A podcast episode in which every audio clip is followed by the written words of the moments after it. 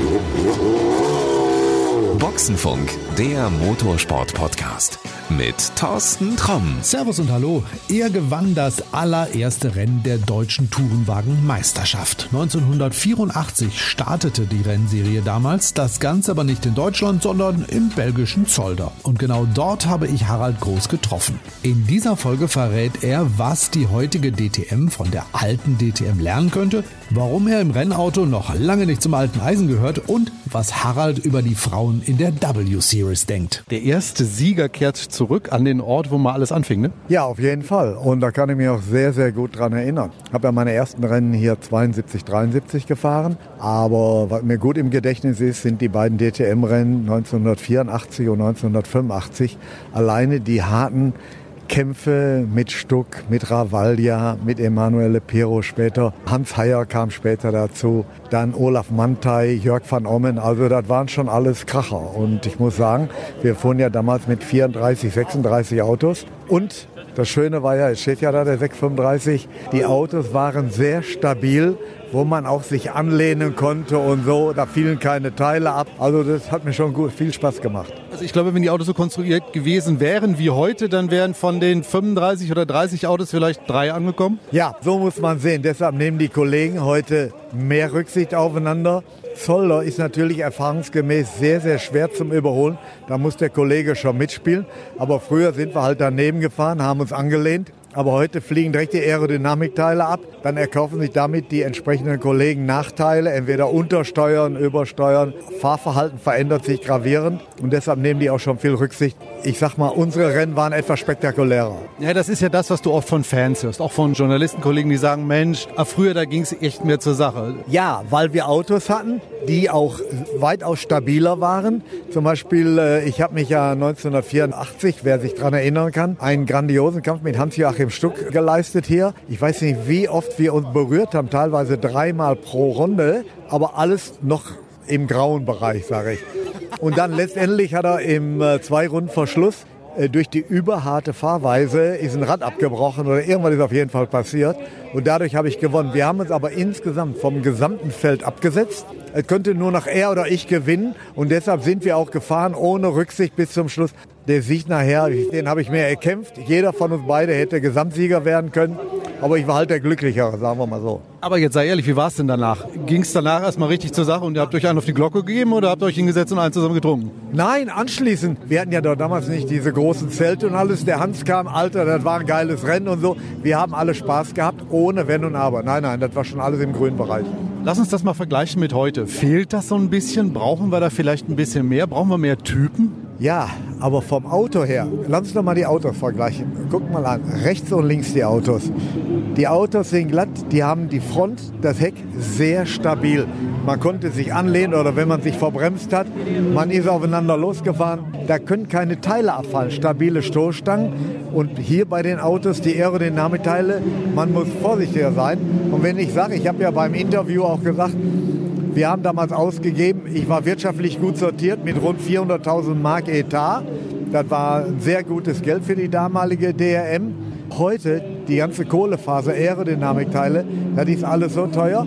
Und die Kollegen schädigen sich selber. Wenn die sich vorne die Frontsplitter abfahren, alles, dann kriegen sie ein Einlenkuntersteuern oder so ein anderes Fahrverhalten, höheren Reifenverschleiß. Deshalb, und die wissen das ganz genau, deshalb nehmen die etwas mehr Rücksicht. Speziell auf Strecken wie Zolder. Wenn der Kollege nicht mitspielt, kannst du hier nicht überholen. Ja, was heißt das denn? Heißt das wieder zurück zur Gruppe A? Also ich würde mir wünschen, die Autos wieder etwas stabiler machen. Seitdem Gerhard Berger am Ruder ist, hat er ja schon teilweise abgerüstet, weniger Aerodynamik. Die Rennen sind schon etwas spektakulärer geworden, aber ich würde mal sagen, noch mehr zur Normalität runter, den ganzen Flügelkram runter, etwas die Autos stabiler machen und noch ein, zwei Hersteller dabei. Ich würde mir so wünschen, 24, 26 Autos und dann hätten wir wieder eine richtig geile Meisterschaft. Aber Gerhard Berger und seine Mannschaft ist auf einem sehr guten Weg, das in die richtige Bahn zu lenken. Du sagst das gerade, also das Abrüsten ist natürlich auch eine Kostenfrage. Ich vermute mal, dass dann auch mehr Hersteller sagen würden, okay, wir machen mal das, wir, wir probieren mal den Einstieg. Also ich muss mal einen ganz tiefen Diener, auch Aston Martin gegenüber oder den äh, Jungs, die das Ganze inszeniert haben, einzusteigen, weil bis letztes Jahr war ja alles sehr, sehr kompliziert auch. Und da hat auch jeder Hersteller gescheut, trotz großen Invest wären die das erste Jahr mal hinterhergefahren. Jetzt hat man vielleicht ein paar kleine Zugeständnisse gemacht. So wie ich weiß, kriege Aston Martin noch mal zwei Testtage extra, was ja auch gut ist. Ich würde mir wünschen, dass die grauen Autos etwas mehr zum Mittelfeld aufrücken, dass eine gesunde Mischung von allen drei Herstellern da ist und etwas noch die Technik abrüsten. Die Leistung, alles soll bleiben. Von mir ist der Heckflügel würde ich auch wegmachen. Die Fahrer sollen sehen, wie sie klarkommen. Die haben alle eine gute Bremse und die aerodynamischen Hilfsmittel weg und sollen kämpfen. Du kennst ja das alte Auto in- auswendig. Das neue Auto bist du auch ab und zu mal gefahren. Ja, ja, ich fahre ja dank BMW von der Klassik alle Autos querbeet. Wenn ich überlege, die hohen Lenkkräfte hier am, am 6er oder am 3er, wo ich meine Lehre drauf gemacht habe, 1974, 75, die wahnsinnige Hitzeabstrahlung von Cockpit-Temperaturen 55, 58 Grad. Also das war schon, und ich weiß noch, zu dem Zeitpunkt habe ich 62, 63 Kilo gewogen. Ich habe so nah am Lenkrad gesessen, damit ich überhaupt über die Distanz kam und dass mir die Flügel nicht abgefallen sind. Also das war schon Du bist ja jetzt auch so vom Körperbau nicht der Größte. Musste man dann extra immer noch irgendwas unter den Sitz legen, ein Kissen oder so? Nein, äh, was ich gemacht habe, ich habe ein sehr, sehr knallhartes Konditionstraining gemacht, immer und überall. Ich mache heute noch, wenn ich zum Beispiel längere Autobahnfahrten mache und ich habe irgendwo einen Parkplatz, wo eine Parkbank sind, dann mache ich mal eben meine 25, 30 Liegestützen. Da habe ich kein Problem. Ja, ihr glaubt ja nicht auch in der Klassik mit den M3. Vor zwei Jahren, als ich dort eingeladen war, habe ich gedacht, ach ja, das machst du mit links. Aber dann kam mir wieder zum Bewusstsein, wie hoch die Pedalkräfte sind, Bremskraft, Kupplung, Lenkkräfte, die Hitzeabstrahlung. Also das ist schon, schon heftig. Und äh, ich musste wirklich ein Schüppchen drauflegen, um konditionell da mitzuhalten zwischen den jungen Leuten. Weil Geschenke gibt mir keiner da. Und äh, die sind auch nicht alle glücklich, dass ich ja wirklich das älteste Auto fahre und der älteste Fahrer im Team bin. Ne? Und bin auch ja, für meine Verhältnisse recht flott unterwegs, würde ich Also das heißt, die wollen dich alle immer schlagen. ja, klar, jeder. So- So bin ich ja früher auch auf die Etablierten losgegangen. Aber gut, ich bin sehr trickreich und wenn sie mir zu nahe kommen, dann teile ich auch schon mal ein bisschen aus. Aber man muss mit den Klassikautos auch ein bisschen vorausschauend fahren, ein bisschen vorsichtiger fahren, nicht in jede Lücke reinfahren, weil dafür sind die Teile zu hochwertig und zu teuer. Und dem Besitzer möchte ich auch nicht unnötige Kosten noch fahren. Ich könnte ein bisschen, einfach ein bisschen ruppiger fahren, aber wir passen schon untereinander ein bisschen auf. Heute gehe ich her, im Zweifelfall hebe ich meinen Fuß, wenn die Lücke zu klein wird oder so. Das wäre früher nie passiert. Nein, auf keinen Fall. Nein, so kennt man mich auch. Aber ich muss sagen, wenn ich denke, hier an dem 3 Liter CSL 635, das waren ja Panzer gegenüber den heutigen filigranen Autos.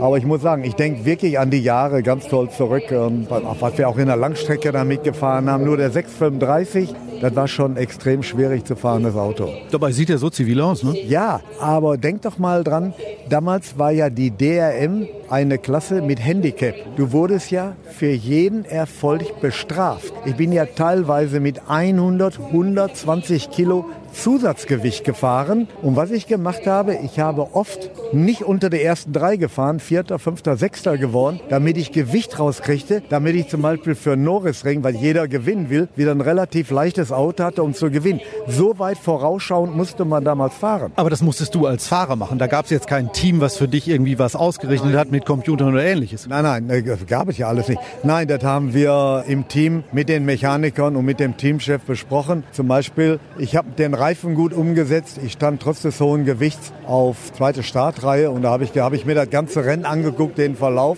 habe etwas ruhiger gemacht und bin bewusst Vierter, Fünfter, Sechster geworden, um Gewicht abzubauen. Weil wir hatten Federbrüche, Federbeinbrüche, extrem hohen Reifenverschleiß, Reifenplatzer. Also die Ideen damals von den technischen Kommissaren und von den Organisationen waren nicht so schlecht. Aber wenn ich überlege, dass äh, beim Sierra 500, der ja damals sehr erfolgreich war, bis zu 150 Kilogramm Gewicht eingepackt worden ist, nur die Leute haben nicht zu Ende gedacht. Die BBS-Räder waren stabil und sind die Felgen gebrochen, sind die Reifen geplatzt und das war unverantwortlich bei den relativ hohen Geschwindigkeiten, die wir damals gefahren sind, auch am Salzburgring. Also das haben sie dann wieder umgestellt und haben gedacht, halt, da sind wir einen Schritt zu weit gegangen, weil er die Schwachsinn. Die Technik, alles geht weiter und da fahren wir mit 120, 150 Kilo Gewicht im Auto. Die Bodengruppen haben sich verzogen, also das war eigentlich eine bescheuerte Regel, muss ich sagen. Also es war früher nicht alles besser. Nein, es war nicht, nicht alles besser. Es waren gute Ideen mit den Gewichten. Bis zu 50 Kilo habe ich gesagt, okay, da kann man gut mit leben, da kann man ausgleichen. Wir haben Testfahrten gemacht, haben natürlich durch die Erfahrung die Gewichte im Auto verteilt, bisschen mehr auf die Hinterachse, mehr Traktion. Es war nicht alles schlecht früher, ganz im Gegenteil oder heute. Nur die Regeln sind angepasst worden. Wir haben teilweise Lehrgeld bezahlt. Aber trotzdem würde ich mir wünschen, die Kostenexplosion extrem im Rahmen zu halten. Und Gerd Berger ist da wirklich knallhart dabei, die Kosten einzufrieren. Dann kommen vielleicht ein, zwei Hersteller dazu oder auch gut situierte Privatteams, die dort mitfahren können und ein Feld von 23, 25 Autos würde uns gut tun. Denn wenn heute schon, sagen wir mal, drei Autos mit Technik ausfallen, passiert schnell, dass die Rennen langweilig werden. Du kennst den Gerd sehr gut. Ich glaube, du triffst ihn auch regelmäßig, weil du bist ja auch regelmäßig da. Du wirst weiterhin auf ihn einreden. Nein, wir tauschen uns aus. Der Gerd ist ein sehr ausgeschlafener Bursche. Er war ja 84, 85 mal Lehrjunge bei BMW, wobei der schon ja, sehr frech aufgetreten ist und wunderbar und toll Auto fahren konnte. Ich konnte ihn gar nicht mit viel Schlechtigkeiten austauschen, weil er kam aus der Dr. Marco Schule und kam schon sehr ausgeschlafen daher, muss ich sagen. Was wir ihm ja auch eigentlich mit zu verdanken haben, das hättest du dir damals gewünscht, das weiß ich hundertprozentig, nennt sich W-Series, Mädels in Rennautos. Also ich muss sagen, ich habe es mir ja jetzt bis jetzt angeguckt in Hockenheim und hier im Training. Ich glaube, dass nicht weltweit die Besten und Schnellsten hier fahren.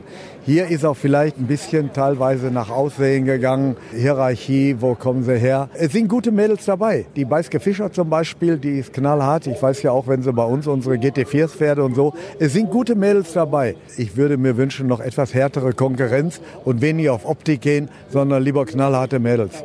Hm, ich glaube, viele Leute im Mediacenter sehen das anders. Die würden sagen, optisch kann man noch viel mehr machen. Ja, das ist richtig. Gebe ich euch uneingeschränkt recht. Aber das Paket schnell und optisch, da gibt's nicht viele. Man muss irgendwo Abstriche machen. Ja? Harald, ein wunderschönes letztes Wort. Mehr kann ich dazu nicht sagen. Vielen, vielen Dank für deine Zeit. Und ja, lassen wir uns überraschen, was wir im Laufe der Saison noch sehen. Und wir rennen uns bestimmt noch mal über den Weg. Und dann kommst du noch mal in den Podcast. Jederzeit ansprechen. Hab immer offene Worte für euch. Ja? Gut, dann. Tschö, tschö. So, und das war's für heute. In der nächsten Folge erfahren wir mehr über jemanden, mit dem Harald Groß zusammen in Le Mans gefahren ist. 1988 wurde Harald zusammen mit Chris Nissen Achter. Also versprochen, auch in der nächsten Folge hörst du wieder mehr von einem interessanten Menschen aus dem Motorsport. Und damit du die neue Folge nicht verpasst, abonniere uns einfach. Das geht überall dort, wo es Podcasts gibt. Also, bis dann. Das war Boxenfunk, der Motorsport-Podcast mit Thorsten Tromm.